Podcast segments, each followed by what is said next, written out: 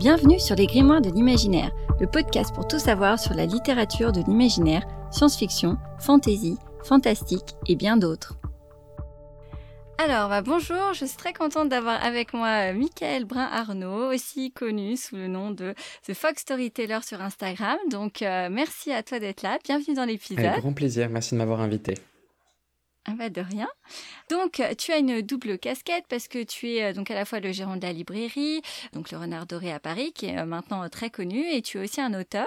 Donc ce soir on est plutôt là pour parler de ton livre qui s'appelle donc Mémoire de la forêt, paru donc chez l'école des loisirs. Mais avant de le faire, je te propose un petit quiz pour te mettre en route. C'est un truc que j'aime bien faire au début. Donc l'idée c'est que je te propose deux choix. Tu choisis celui que tu veux en expliquant pourquoi tu l'as choisi. Alors c'est parti. Euh, le premier, c'est le facile. Manga ou roman? Euh, Roman. Roman parce que même si j'adore, je suis un grand lecteur de manga, je, trouve que le, roman est une aventure qui va me tenir plus longtemps, qui va me tenir euh, accroché d'une manière immersive un peu plus longtemps. donc roman. C'est vrai. Enfin, après, sauf les mangas, des fois, quand il y a 100 tomes. Ah oui, là, tu es, tu es immergé très longtemps. Mais c'est vrai que le roman, c'est une forme de narration que je préfère. Ouais, je comprends. Ensuite, alors, est-ce que tu serais plus Miyazaki ou Disney? Ah, C'est une super bonne question. Je crois que je vais dire Disney. Parce qu'à la fois, chez Disney, ce que j'admire en tant que personne qui, est chef d'entreprise, c'est cette capacité à créer de véritables univers. Alors c'est aussi le cas euh, pour Miyazaki, euh, mais euh, je pense que Disney a su se réinventer. Finalement, c'est une entreprise qui dure depuis des années, des années, des années, et donc je pense que c'est pour ça que je choisirais Disney, pour l'inventivité, la créativité également, qui est aussi présente chez l'autre, mais pour quelque chose qui finalement a su toucher à travers euh, bah là, deux siècles déjà. Euh. Ouais, c'est clair. Je comprends tout à fait aussi. Alors ensuite, ça c'est euh, aussi un peu la question piège, entre lire ou écrire? C'est vraiment pas le même processus. Ah, c'est dur. je... Ça dépend des périodes, mais alors c'est assez étrange parce que alors je vais tricher et dire les deux parce que les périodes où j'écris sont aussi les périodes où je lis beaucoup, où j'ai besoin euh, de...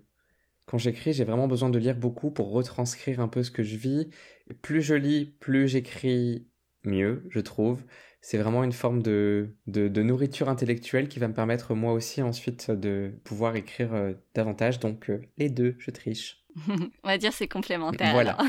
Ensuite, la question que je pose toujours, donc entre science-fiction, fantasy ou fantastique? Qu'est-ce que tu préfères? J'aime bien, je crois que je préfère le, fantastique parce que j'aime bien lorsqu'il y a des éléments fantastiques qui viennent s'immiscer dans un, dans un quotidien, dans un réel, et je trouve que c'est toujours ça qui va me charmer le plus, la poésie du fantastique qui s'immisce dans le réel. Parce que la fantasy et la science-fiction, alors science-fiction je n'en lis pas du tout, mais fantasy, euh, j'aime beaucoup, mais c'est vrai que c'est toujours plus difficile pour moi d'entrer dans des univers qui sont tellement complexes et tellement riches que parfois ils me sont difficilement accessibles, alors qu'un univers réel où vient s'immiscer des éléments fantastiques, c'est quelque chose qui va me plaire d'autant plus. Super. Bah, merci d'avoir euh, joué le jeu. Alors maintenant, bah, on va vraiment commencer. Du coup, je voulais te proposer bah, de faire bien sûr la fameuse euh, petite présentation rapide et puis du coup d'enchaîner par pitcher ton roman euh, pour ceux qui ne connaissent pas encore l'histoire. Alors, une présentation rapide de moi, c'est ça, hein Je me trompe pas. oui, oui, de toi. Donc, je m'appelle Michael, j'ai euh, maintenant 36 ans et euh, je suis un ancien psychologue euh, spécialisé en gérontologie qui s'est reconverti ensuite vers deux métiers littéraires, le métier de la librairie en premier et ensuite les métiers de l'écriture depuis très peu de temps. Que dire de moi à part que je suis un garçon du sud de la France qui a migré vers Paris pour le travail qui, euh, je suis marié, j'ai un petit chien qui s'appelle Mozart et qui est absolument adorable, qu'on risque d'entendre avant la fin de cette vidéo, donc je m'en excuse. Et euh, si je devais pitcher le roman, euh, Mémoire de la forêt, c'est un, c'est l'histoire d'un renard qui s'appelle Archibald. Et Archibald tient sa propre librairie au creux de la forêt. Et dans cette librairie, en fait, chacun peut déposer le livre qu'il a écrit et qu'il soit ensuite acheté par n'importe quel habitant. Le souci, c'est qu'est-ce qui se passerait si quelqu'un voulait récupérer le livre qu'il a écrit? Et c'est le cas du petit Ferdinand Taupe. Ferdinand Taupe qui est euh, une petite taupe très âgée, qui a beaucoup vécu et qui aujourd'hui commence à ressentir quelques difficultés à retrouver ses souvenirs. Il a quelques problèmes de mémoire euh, liés à une, maladie qui s'appelle l'oubli-tout. Et euh, aujourd'hui, il désespère de retrouver ses souvenirs de jeunesse et une personne qu'il adore, mais il ne sait plus qui c'est, qui s'appelle Maude. Alors, plein d'espoir, il retourne à la librairie de Belle-Écorce et ce livre qui n'avait pas bougé depuis 30 ans, ses mémoires ont malheureusement disparu. Elles ont été achetées la veille par un client de la librairie et le renard n'a pas vu à qui. Donc voilà notre renard bien embêté qui va décider d'accompagner son client dans la forêt pour essayer de retrouver l'acheteur du livre grâce à quelques photos qui lui restent et peut-être cette fameuse mode. Mais voilà, on n'en sait pas plus jusque-là. C'est une aventure qui va nous emmener aux confins de la forêt. C'est ça. Il faut lire le livre pour savoir maintenant. Oui, il y a des petits mystères sur la vie de Ferdinand. Alors, moi, ce que je voulais savoir, c'est euh, est-ce que c'était un projet qui existait déjà, euh, c'est-à-dire euh, quand tu étais soignant, ou est-ce que c'est quelque chose qui est apparu plus tard dans ta vie de libraire? C'est un projet qui est apparu tardivement. C'est un projet qui est apparu au moment où j'étais pleinement libraire. L'écriture a toujours fait partie de ma vie, mais jamais, j'avais jamais pensé à l'exercer de manière professionnelle. C'est lors d'un d'un club de lecture que j'ai avec des amis que, que l'idée m'est apparue de cette histoire où euh, euh, du livre unique en fait. Si jamais euh, il n'existait qu'un seul et unique exemplaire de chaque livre qu'est-ce qui se passerait si ce livre disparaissait? Et donc c'était vraiment en fin d'année 2019 où j'ai eu cette idée là qui trottait dans ma tête. Et comme beaucoup de Français lors du confinement pouf ben je me suis retrouvé face à cette idée sans rien d'autre à faire. Et j'ai j'ai pu avoir le temps de l'écrire parce que c'était très difficile euh, pendant mon, mon, activité de libraire, parce que comme je suis gérant, je faisais 9h, euh, parfois 9h, 23h, donc c'était euh, pas du tout possible. Et le confinement, après un mois d'Animal Crossing, eh bien, j'ai pu prendre le temps d'écrire les mémoires de la forêt. Ah, en fait, c'est intéressant ce que tu me dis parce que c'est une euh, question que je voulais te poser. C'était comment est-ce que tu faisais pour euh, gérer? Parce que je sais que, ok, ce premier tome est fini, mais écrit un deuxième, là il y a le troisième. Donc, euh, comment tu fais pour tout allier la vie professionnelle, personnelle et puis bah, l'écriture en fait? En fait, ça a rapidement évolué puisque ce deuxième tome, je l'ai écrit. Le premier tome a été écrit en 2020, il est sorti en 2022. Le deuxième tome, lui, je l'ai écrit en 2021 et il va sortir en 2023. Donc ce deuxième tome, je l'ai écrit pendant ma vie professionnelle de libraire et sur le moment, quand il a fallu l'écrire, j'ai organisé toute la librairie avec les personnes qui étaient sur place pour essayer vraiment de m'absenter pendant un mois complet et de ne gérer que les urgences. Mmh. Donc c'est comme ça que ça s'est passé, c'est-à-dire qu'il y a au moins deux romans que j'ai écrits de cette manière-là, un roman adulte et euh, Mémoire de la forêt numéro 2, où toute la librairie s'est organisée autour de cette activité, où j'ai dit il faut que je m'en aille pendant un mois, il faut qu'on arrive à s'organiser pour que vraiment je puisse avoir ce temps de réflexion et, ce temps de, concentration. Depuis, les choses ont démarré très vite, puisque euh, le livre a marché assez rapidement, puis j'ai signé un autre contrat euh, avec Robert Laffont pour un roman adulte. Et donc, en janvier, j'ai pris la décision d'arrêter mon activité de libraire, non pas de gérant, puisque euh, je suis toujours là pour euh, les projets créatifs de la librairie, les grandes décisions, mais j'ai engagé quelqu'un pour me remplacer. Et euh, aujourd'hui, je suis à 100% sur mon activité d'auteur puisque j'écris, je suis tous les week-ends en dédicace depuis le 16 mars. Je crois que j'ai fait déjà 40 dédicaces, il m'en reste 25 jusqu'à la fin de l'année. C'est énorme. énorme. mais c'était pour moi important de le faire sur cette première sortie. Et euh, donc là, depuis le 1er janvier, je suis euh, full-time auteur. Euh, et c'est une organisation différente. Vie personnelle, j'ai de la chance d'être épaulé par quelqu'un de très précieux dans ma vie qui s'occupe bah, de toutes les choses dont je ne peux m'occuper, qui comprend qu'il y a des périodes où j'ai et bah, il faut que je m'absente complètement de mes responsabilités. Mais voilà, je suis passé d'une forme d'écriture où c'était je m'enferme pendant un mois et je ne fais plus que ça, à essayer de rendre quotidienne euh, cette chose d'écriture où je me dis maintenant il faut que je, puisse euh, vider mon lave-vaisselle, sortir mon chien, écrire, re-rentrer. c'est devenu quelque chose, je professionnalise mon activité et effectivement je n'ai plus le choix. Mais c'est, je suis là, voilà, 2022 c'était l'année de tous les enjeux et c'est l'année où ça commence à, à devenir une mécanique artistique, mais une mécanique malgré tout. Ouais, ah, c'est super que tu aies pu le faire, quoi. Et là, du coup, tu parlais de ton livre adulte. Alors moi, du coup, je me disais, pourquoi, en fait, tu es parti sur un livre jeunesse pour celui-là? Je crois que le... j'ai toujours beaucoup écrit sans jamais penser à publier. Mais ma première narration terminée, ça a été un livre jeunesse. C'est-à-dire que Mémoire de la forêt, c'était la première fois que j'arrivais à, terminer quelque chose dont j'étais fier. C'est comme si ça avait débloqué quelque chose en moi de passer par la jeunesse. C'est comme si ça avait euh, c'est comme si j'avais compris en écrivant Mémoire de la forêt, parce que c'est aussi pas anodin, parce que je l'ai écrit vraiment après un mois, après avoir lu, mais énormément, puisqu'on est en plein confinement. Je crois que le premier mois, j'ai lu. Il y a bien eu ce moment où je, pense, où je lisais presque un roman par jour. Ah ouais, quand même. en fait, c'est comme si de cette synthèse de lecture, j'avais compris ce qu'était une narration de livre. Et l'histoire de Mémoire de la forêt s'est imposée. Et la façon d'écrire, c'est comme si maintenant, quand j'écrivais, j'ouvre mon logiciel et puis je sais ce que c'est un roman, je sais ce quels sont les ingrédients. Et passer par la jeunesse, pour moi, ça m'a entièrement débloqué et ça a tout débloqué. Donc maintenant, je peux écrire comme je le souhaite, alors avec des styles très différents, des histoires adultes et des histoires pour la jeunesse. Ah, c'est super. C'est euh, assez impressionnant à quel point tu as écrit euh, vite, je trouve, euh, ces romans. L'autre chose que je voulais te demander, c'était moi, du coup, ça m'arrange parce que le roman devient un roman de l'imaginaire et je peux t'interviewer pour en parler. Mais pourquoi est-ce que tu as choisi des animaux? Parce que concrètement, au final, ça aurait pu être des êtres humains. Oui, effectivement, euh, c'est une histoire profondément humaine qui se déguise sous des airs, euh, animaliers, pour la simple et bonne raison que, en étant libraire, j'ai eu l'impression tout au cours de cette courte carrière de libraire, parce que je n'ai, ça fait, je, je suis resté que trois ans en librairie, que lorsque les sujets étaient trop difficiles, on pouvait parfois euh, me refuser le conseil d'un livre. Et c'est quelque chose que j'observais lorsqu'il y avait des livres qui me semblaient importants, des livres qui parlaient de dépression, de deuil, ben, c'est pas très vendeur finalement. C'est pas très vendeur. Vous allez voir, ce livre est sublime à propos de la dépression. Vous allez bader. Euh, non, bah effectivement, ça marche pas beaucoup. Et je me suis dit, pour parler d'un sujet aussi important que la perte de mémoire, euh, le deuil de soi-même et euh, la vie qui passe, le temps, le temps qui s'écoule, je vais avoir besoin d'être dans un univers extrêmement réconfortant. Donc c'est pour ça que j'ai choisi un univers anthropomorphe, un univers très doux, très cocooning, très cocon, puisque euh, c'est un univers qui est gourmand, c'est un univers qui est euh, chatoyant, qui est euh, entouré de verdure, qui est très contenant, je pense. Voilà, c'est aussi la raison pour laquelle ça permettait de mettre de la distance pour les lecteurs et les lectrices du livre, de se dire oui, bon, bah ça nous concerne pas.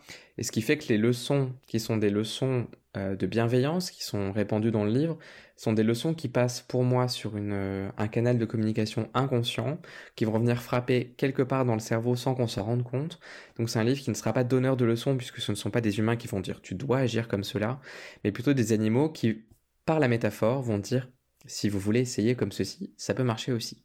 Ouais, c'est vrai que on ne peut s'empêcher, je trouve, de penser soit à des situations qu'on a connues ou en tout cas de s'associer. Mais voilà, on n'a pas du tout l'impression de le son. On se dit ah ouais là c'est bien comme il réagit tout ça. c'est vraiment vraiment bien. Mais tu parlais des sujets difficiles. Donc voilà, clairement c'est un sujet difficile. Je me disais, est-ce que tu penses que ça t'a bah, rendu la chose plus difficile pour trouver une maison d'édition? Ou au contraire que non parce que c'était un thème rare? Je ne sais pas si tu en as parlé peut-être après avec ton éditeur par exemple ou si tu as eu un ressenti par rapport à ça? Pour moi, c'était en tout cas important de le faire puisque vraiment quand j'ai commencé l'écriture de cette histoire, le, le thème est apparu tout de suite. Il est apparu tout de suite alors que j'avais jamais songé écrire sur le sujet. Pour moi, j'avais beaucoup écrit professionnellement sur le sujet puisque je faisais des articles, euh, à l'usage des étudiants, je faisais des petits articles à l'usage des aidants. J'aimais souvent illustrer mes propos par des métaphores, mais jamais une, je me suis dit, jamais à un moment de ma carrière professionnelle, je me suis dit, je vais écrire un roman sur le sujet. Et lorsque j'ai commencé à écrire, je me suis dit, effectivement, c'est important de le faire, puisque moi-même, j'étais assez dépourvu lorsque je voulais conseiller des ouvrages à des aidants. J'avais des ouvrages professionnels à conseiller, mais jamais quelque chose qui passerait par la narration pour essayer de faire passer ces messages d'aide. Et lorsque j'ai soumis mon manuscrit, c'était assez drôle puisqu'en fait, il y a différents éditeurs et différentes manières de soumettre des manuscrits. Il y a des éditeurs, dont je tairai le nom, qui ont un système de plateforme en ligne pour déposer un manuscrit sur lequel on peut déposer des mots-clés. Et il y a un éditeur qui est très grand, très connu, sur lequel j'ai déposé mon manuscrit. Et une demi-heure après, j'avais déjà un, un, mail de refus. Et je me suis dit, en fait, il y a quelque chose dans les mots-clés qui soit il n'y avait pas les mots-clés qu'il cherchait, soit il y avait des mots-clés qu'il ne cherchait vraiment pas, et ça a été refusé. Donc je ne le saurai jamais, on pourra jamais rentrer dans les méandres euh, de, des maisons d'édition et de leurs choix euh, éditoriaux et des algorithmes, hein, parce que finalement c'est un algorithme qui m'a qui a refusé mon manuscrit. Oui, là c'est peut-être ça. Voilà. Mais ce qui est sûr, c'est que j'ai pu en discuter avec mon éditeur de l'école des loisirs qui m'a dit effectivement, la manière dont tu as amené le sujet et ce thème-là, m'a interpellé, j'avais envie de lire quelque chose sur le sujet, et euh, donc forcément ça a joué en ma faveur euh, pour l'école des loisirs d'avoir un sujet aussi important que celui-ci.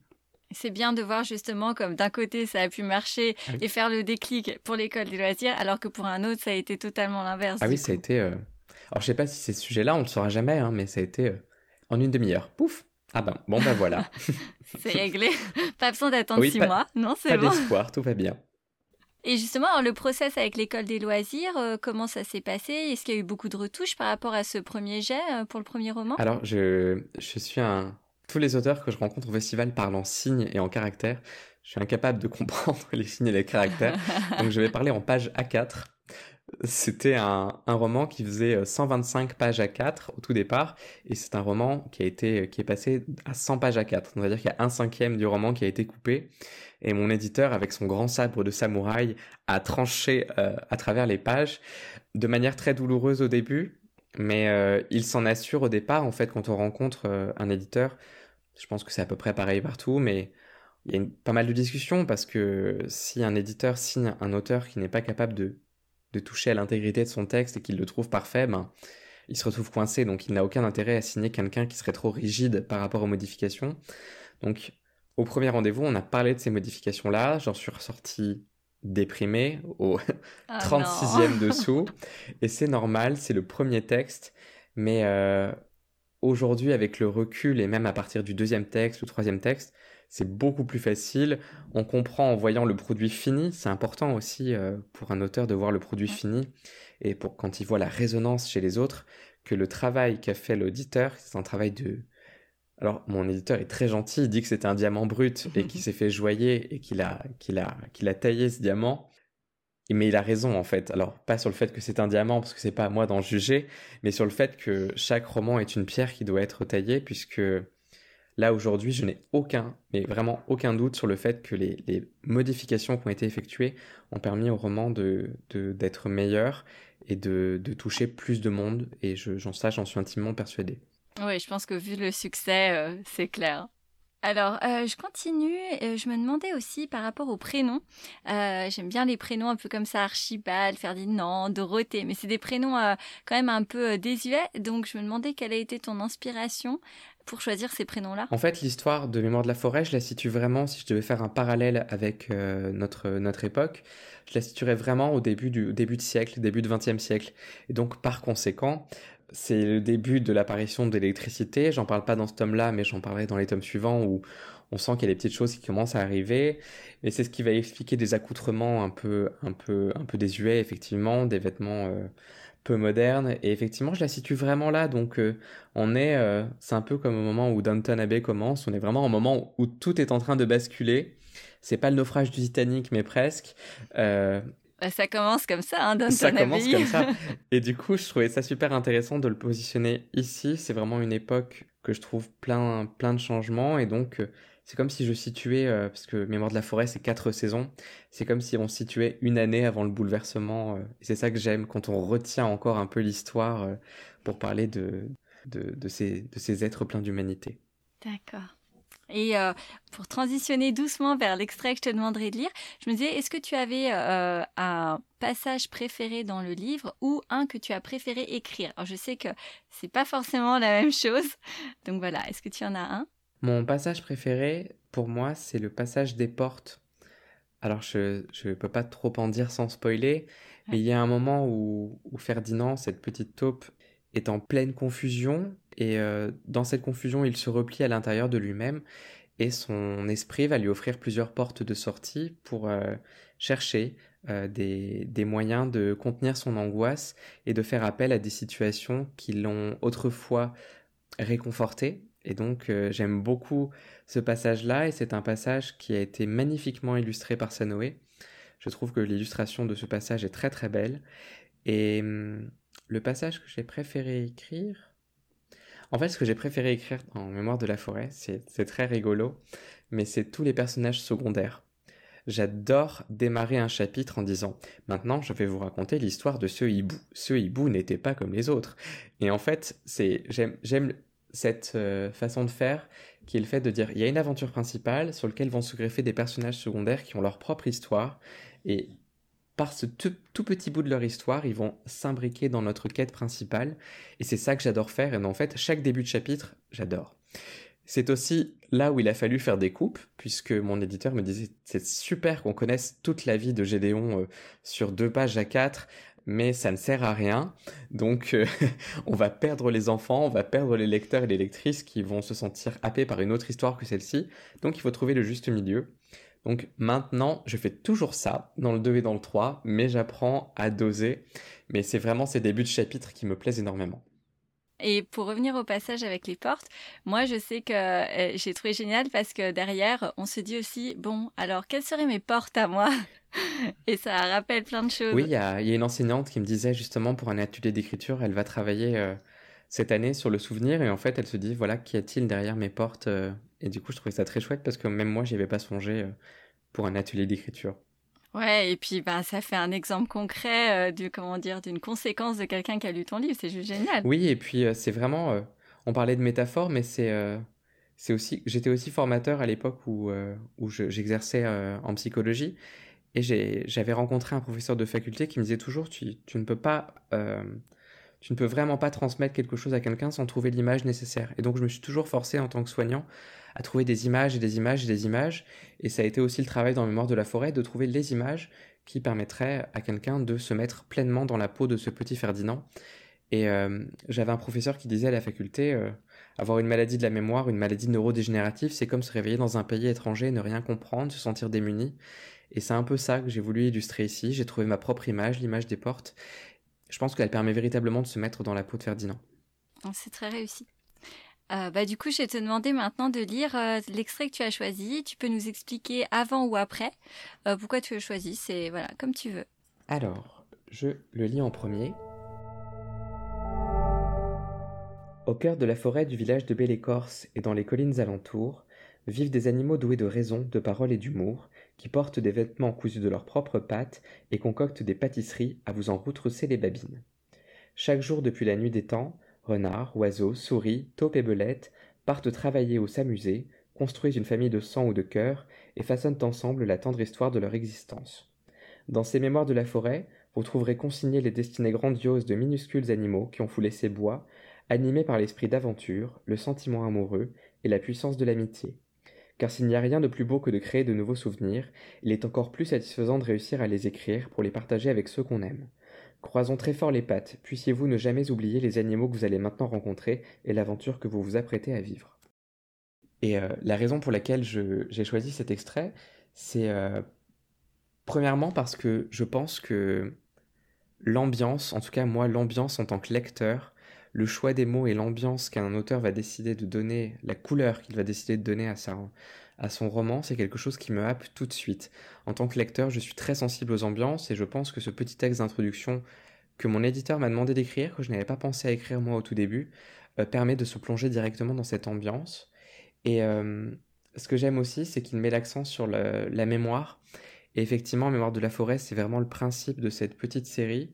C'est que le point commun entre les quatre volumes, ça sera vraiment de repartir à partir d'une situation donnée, aller rechercher dans le passé des choses qui ont pu avoir une incidence sur le présent et qui vont permettre, en ayant connaissance de ceci, de pouvoir avancer dans le futur. C'est vraiment ça, mémoire de la forêt. C'est essayer de, tirer des leçons de, ce que les autres ont vécu pour essayer d'avancer. Et ça sera vraiment le synopsis des quatre tomes d'une manière ou d'une autre. Ah, ça donne encore plus envie de lire les autres tomes. Du coup, je me dis, oh, qu'est-ce qu'il va y avoir dedans? Le chose aussi que euh, je voudrais rajouter par rapport à l'extrait que tu as lu, et tu parles d'ambiance, et je trouve que c'est hyper important. Moi, ça m'a, euh, ça a tout de suite titillé ma curiosité, parce qu'en fait, dans cette première page, euh, il y a déjà toutes les illustrations autour de Senway, c'est-à-dire que c'est comme si le, le, texte est dans un petit encadré de verdure un peu, et je trouve que, bah voilà, tout de suite, il y a l'effet cocooning euh, dont tu parlais au début, en fait. Du coup, j'en profite pour continuer sur, sur euh, Sanoé parce que elle a, enfin, moi, j'ai, c'est vrai que maintenant, je, je n'arriverai plus à m'imaginer euh, le livre sans, sans son, son univers, enfin ses illustrations. Je trouve que ça colle parfaitement. Et en fait, bah, j'aimerais voir si tu aurais éventuellement des, des astuces ou des bons conseils à donner pour d'autres personnes qui auraient envie de trouver quelqu'un pour illustrer leur livre, enfin donner une identité visuelle à leur livre. Et puis, si tu peux nous dire un petit peu, voilà, comment ça s'est passé, le travail, comment tu t'es organisé pour avoir les visuels que tu souhaitais. Alors, c'est pour nous, ça a été une vraie rencontre, puisqu'en fait, Sanoé, je l'ai rencontré dans le cadre de ma librairie, puisque je lui avais demandé de, par rapport aux réseaux sociaux où on s'était rencontrés, de créer une affiche, un marque-page pour la librairie. Et lorsqu'elle est venue à la librairie pour la dédicacer, j'avais rendez-vous 15 jours après avec l'école des loisirs. Et euh, j'étais un petit peu stressé, et puis j'ai dit, toi qui as des éditeurs, est-ce que tu pourrais me raconter un petit peu comment ça se passe? Et euh, de fil en aiguille, quand elle a repris son train le soir, elle est repartie avec le manuscrit de Mémoire de la forêt. Je ne sais pas comment ça s'est passé. Mais ce qui est sûr, c'est que avec de ce manuscrit, il y a un petit carnet d'illustrations à la fin du tome, euh, du tome 1. Et juste les premières illustrations, c'est des noirs et blancs, des croquis noirs et blancs d'Archibald et Ferdinand. Et c'était extraordinaire de voir à quel point elle les a croqués euh, très rapidement, n'ayant lu que trois petits chapitres dans le train. Elle a, elle a eu envie euh, de sa main droite, en fait, de croquer des choses avec son crayon. Et euh, c'est comme ça que ça s'est fait, c'est-à-dire que voilà, il y a eu cette rencontre-là. Ensuite, euh, le conseil que je pourrais donner, c'est que justement, c'est parfois très difficile d'arriver avec une identité visuelle euh, auprès d'une maison d'édition. Moi, j'ai eu beaucoup de chance, c'est-à-dire qu'au moment où on a commencé à parler illustration avec l'école des loisirs, l'école des loisirs m'a dit Est-ce que tu connais quelqu'un? Est-ce que tu as. Mais c'était une délicatesse de leur part, puisque très souvent, les maisons d'édition ont déjà un vivier euh, d'illustrateurs avec qui ou d'illustratrices avec qui ils travaillent et ils ont plutôt tendance à travailler avec des gens avec qui ils ont déjà travaillé parce qu'ils les connaissent et connaissent leur habitude de travail et en fait pour moi c'était très très très il y avait beaucoup d'enjeux puisque à la fois j'étais un nouvel auteur et c'était une nouvelle illustratrice donc allait-il prendre les deux en même temps? Donc ce qui s'est passé, c'est que Sanoé, et ça aussi c'est des images qu'on voit à la fin du carnet d'illustration, a fait des tests, des tests pour l'école des loisirs, pour essayer de trouver une esthétique. Et si la direction artistique de l'école des loisirs avait refusé parce qu'elle ne trouvait que ça ne convenait pas au projet, ça aurait pu s'arrêter là. Donc euh, l'école des loisirs avait déjà le manuscrit entier, et lorsqu'elle a fait les tests, ça a été assez évident. Et en fait, l'illustration qui a fini de les convaincre, c'est l'illustration de toute fin, qui est celle d'Archibald qui lit euh, son livre sous son plaid euh, à la fin du roman, et c'est l'illustration qu'ils ont choisie qui, qui, a donné la couleur de tout ce qui allait venir ensuite. Ah, ah ça c'est hyper intéressant du coup. Ils sont basés sur une image pour la colorimétrie. Oui, ça a vraiment donné. Euh, et la couleur, je parle de couleur, vraiment la couleur de la tonalité de d'un point de vue euh, poétique, en fait, de tout ce qui allait venir après. C'est-à-dire que le trait, la manière dont ça allait être disposé, l'ambiance, c'est vraiment cette, cette image qui a tout, qui a tout, qui est tout agencé. Et du coup, euh, parce que alors moi, je savais pas que c'était euh, une série. Je croyais que c'était euh, un tome. Et puis après, bah, j'ai appris que voilà, il y avait les autres, mais je ne savais pas que c'était donc en quatre tomes. Alors merci pour l'info. Mais ça veut dire que dès le début, Sanoué et toi, vous êtes mis d'accord, enfin et la maison d'édition, vous êtes mis d'accord pour les quatre tomes ensemble jusqu'au bout, quoi. Eh bien, pas du tout, mais oui, finalement. C'est-à-dire que moi-même, euh, si le premier tome a été écrit en 2020, ce n'est qu'en 2021 que j'ai décidé d'en écrire la suite, euh, parce que mon éditeur m'a dit qu'il serait curieux de voir une autre histoire qui se continuerait dans cet univers. Et j'étais au moment où je savais que je devais écrire la suite de quelque... Enfin, il devait y avoir une suite dans mes écritures, mais je ne savais pas si ce serait vers Mémoire de la forêt ou vers autre chose. Et finalement, ça s'est imposé. Mais par contre, il n'y a jamais eu aucun doute que si je continuais à écrire, euh, on n'allait jamais changer d'illustratrice. Enfin, je veux dire, c'est tellement une évidence même que ces personnages sont euh, appartiennent à, à Sanoé, puisque elle, s'est vraiment approprié cet univers, cette concordance entre les écrits et, l'image. Pour moi, est, une des concordances qui fonctionne le mieux depuis très longtemps. Je suis un grand lecteur de BD. Souvent, effectivement, je trouve que, que ça correspond, etc. Mais euh, c'est aussi parce que c'est mon bébé. Mais pour moi, ça, je trouve que cette association est extra pour moi. Par contre, au moment où j'ai décidé euh, d'écrire quatre tomes, je me suis retourné effectivement vers, euh, vers Sanoé pour lui dire est-ce que tu auras l'envie, le temps de continuer? Parce que j'ai pas envie de la bloquer dans une activité qui n'allait pas, euh, lui plaire ou dont elle n'aurait pas eu le temps de l'exercer. Et elle m'a dit très rapidement oui, c'est ma bouffée d'oxygène Quand je fais des BD, ça peut parfois être un an de travail et c'est très long. Et, là, illustrer un roman, c'est quelque chose qui vient donner un petit peu d'air dans, son travail. Et euh, alors, quand euh, ton éditeur t'a proposé du coup de faire plus, euh, est-ce que ça t'a surmotivé ou tu as plutôt été stressé de te dire ok, bah va falloir continuer à écrire, maintenir? Et puis, est-ce que tu avais, j'ai envie de dire, assez d'idées pour justement bah, les quatre tomes? En fait, le, ce que j'ai choisi de faire déjà, c'est de me concentrer sur des tomes, sur les tomes uniques. C'est comme le premier volume de Mémoire de la forêt, je veux que chaque tome soit autoconclusif, c'est-à-dire qu'il y a une narration qui commence dans un univers qu'on connaît, mais elle doit s'arrêter et ensuite on passe à autre chose. Avec toujours des thématiques de fond euh, qui permettront le fait de travailler sur les quatre tomes. Mais j'avais vraiment envie que chaque tome soit indépendant, même s'il est lire dans l'ordre, ça sera mieux. L'idée que j'ai choisi, en tout cas lorsque je me suis dit je vais écrire quatre tomes, c'est la saisonnalité. Pour moi, je voulais travailler sur les quatre saisons. Le Mémoire de la forêt, le premier, se passe à la fin de l'été, le deuxième se passe en automne, le troisième que j'ai terminé euh, la semaine dernière, il y a une semaine, se passe en plein hiver, et le dernier sera le printemps. Et c'est trouvé ça hyper intéressant de travailler sur une année entière et de suivre ces personnages et d'autres personnages aussi qui vont arriver dans ce cadre-là. De l'appréhension, il y en a énormément. Euh, quand j'ai écrit le 2, le 1 n'était pas sorti, euh, mais c'était une période très compliquée de ma vie puisque c'était le moment où je devais vraiment travailler et écrire en même temps, ce que je n'avais pas connu pour le tome 1. Donc le, le, 2, je l'ai arraché à coups de, de, fouet dans mon dos en disant écrit, écrit, travail, écrit, travail.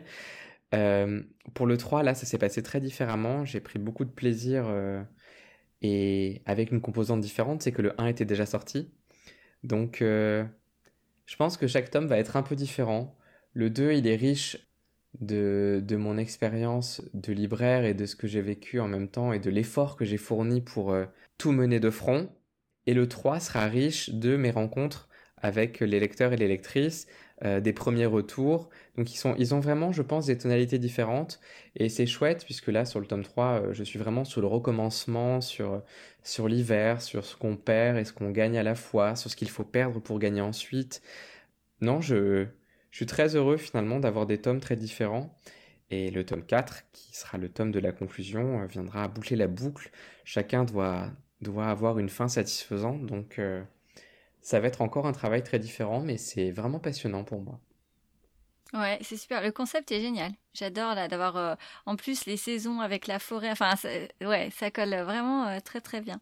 Alors, euh, une question, ça c'est, j'avais demandé un petit peu euh, en ligne sur mon compte si euh, certains avaient des questions, que tu as déjà répondu à plein, mais il y a une question dont on n'a pas parlé, on m'a demandé si ça te plairait de faire en fait une retraite pour écrivain comme dans ton livre. Est-ce que tu penses que ce serait un projet qui t'intéresserait? Alors c'est rigolo parce que lorsque j'ai écrit Mémoire de la forêt, le personnage d'Elisabeth Poole, c'est un de mes personnages préférés et la retraite des plumes, effectivement, c'est un endroit où que, sur lequel je fantasme depuis très longtemps.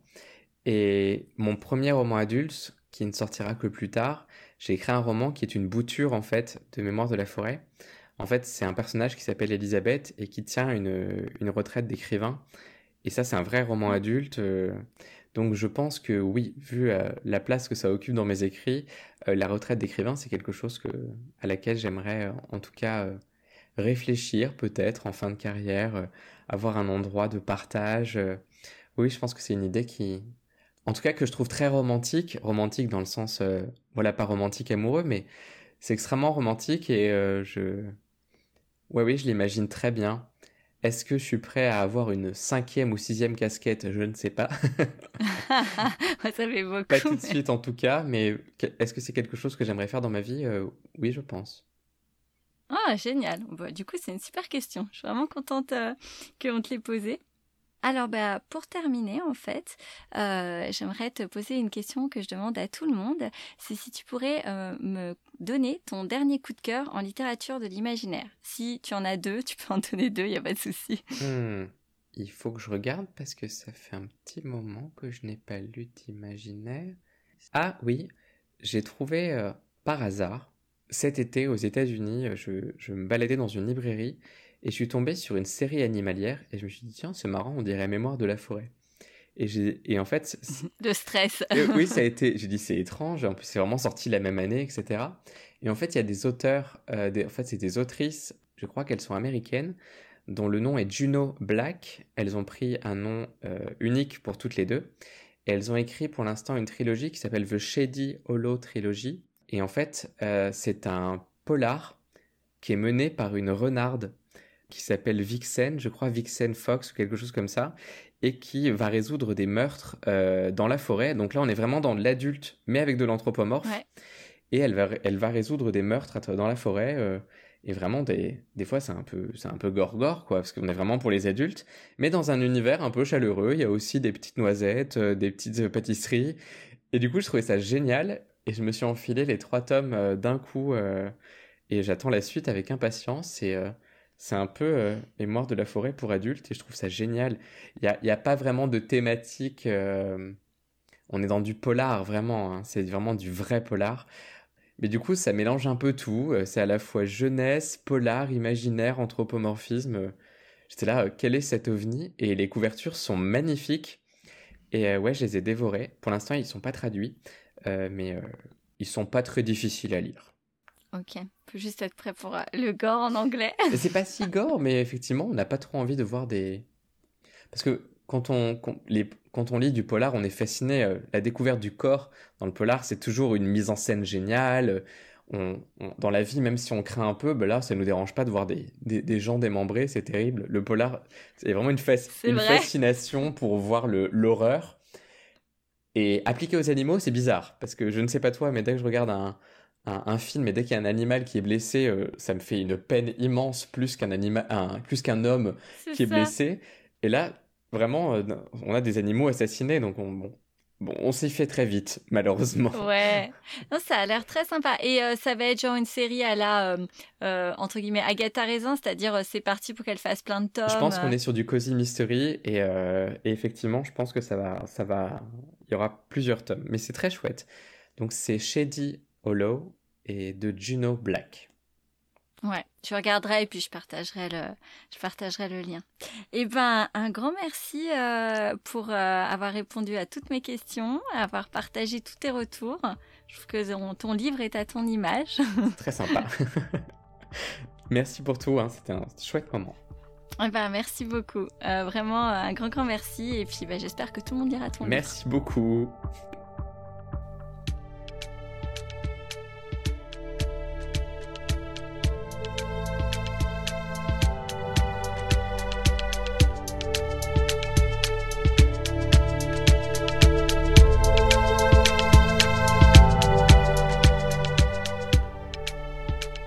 D'avoir suivi cet épisode. N'hésitez pas à vous abonner pour être au courant des prochains ou de laisser un commentaire. À bientôt!